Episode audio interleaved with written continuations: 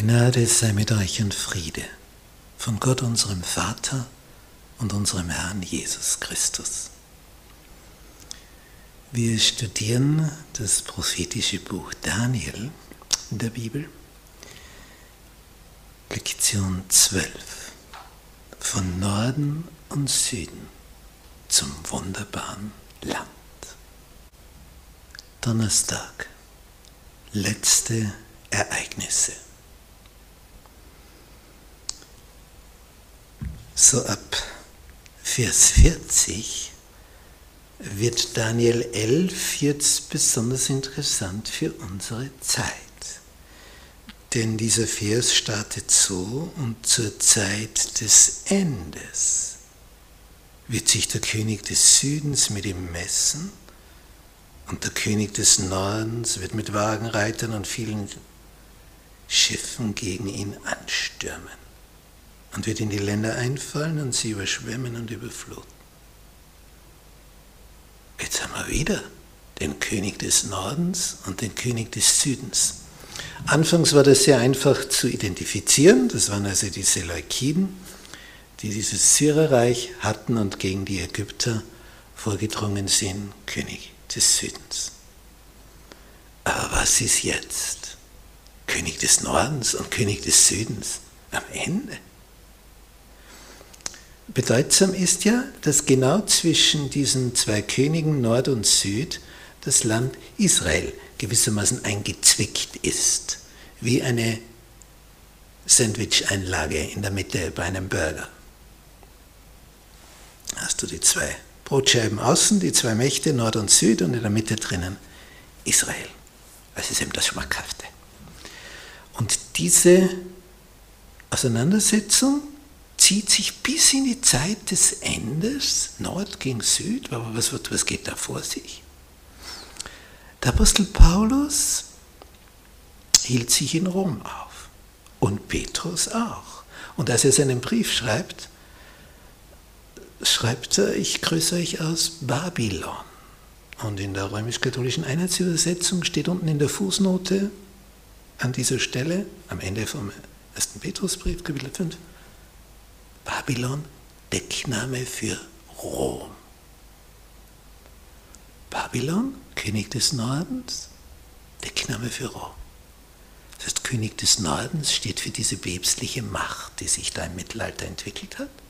Und König des Südens, Ägypten, steht symbolisch für die politische Macht, die sich entwickelt hat.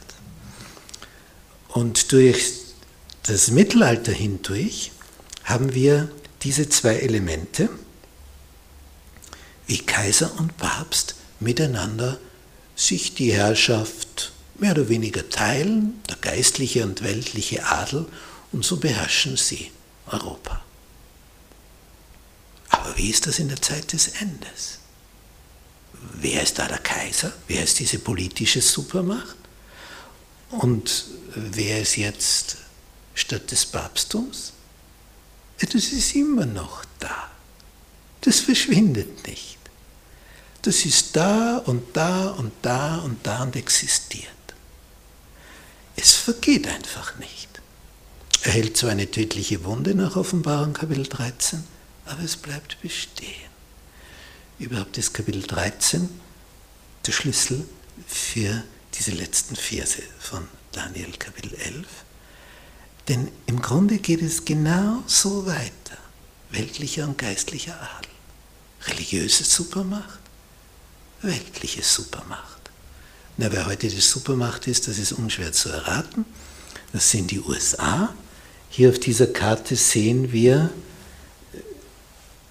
wie dieser Staat viele andere in seinen Bann gezogen hat. Alles, was hier blau ist, sind Mitglieder von der NATO und beziehungsweise ständige Verbündete der USA,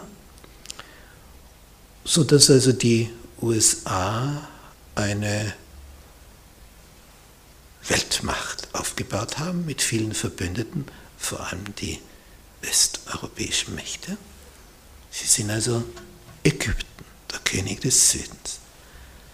Der König des Nordens Babylon ist dort, Deckname für Rom, das ist also das Papsttum.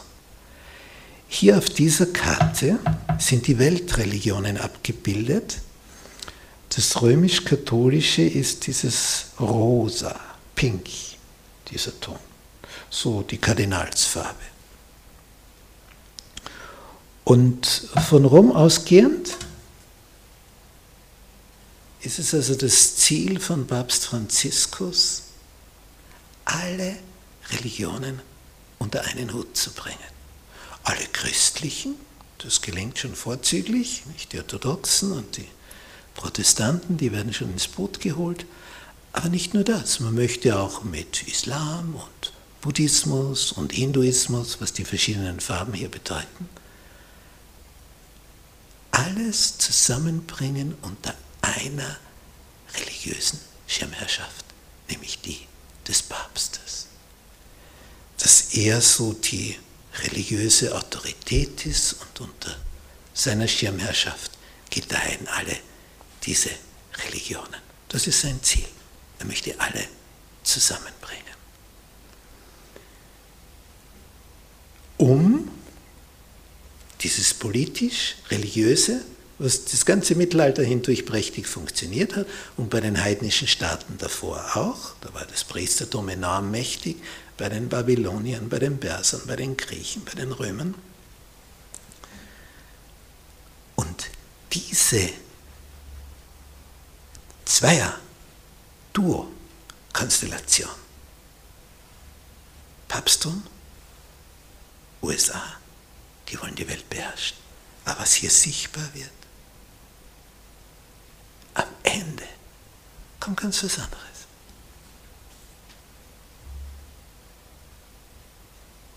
So wie es in Offenbarung Kapitel 19 beschrieben ist. Und eine Reiterarmee war damals das stärkste, gefährlichste, was eine Armee aufbieten konnte. Die, sind auf Pferden und brrr, die brausen da daher. Wie heute eine Panzerarmee oder ein Flugzeuggeschwader.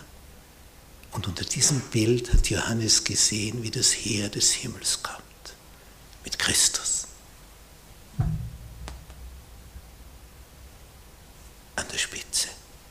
Und was wir schon in Daniel Kapitel 2 hatten, Kapitel 7, Kapitel 8, jetzt auch in Kapitel 11, diese Weltmächte, die sich da etablieren und die weltliche Supermacht und die religiöse Supermacht, die am Ende die Welt beherrschen wollen, alles vergeht letztlich, wenn er kommt. Die Wiederkunft Jesu erledigt alles. So wie schon in Kapitel 2, wo der Stein kommt und alles zerbröselt. Er wird auch der Herr auf diesem Planeten sein nachdem hier alles andere untergegangen ist. Was für eine Perspektive, wenn man auf seiner Seite steht.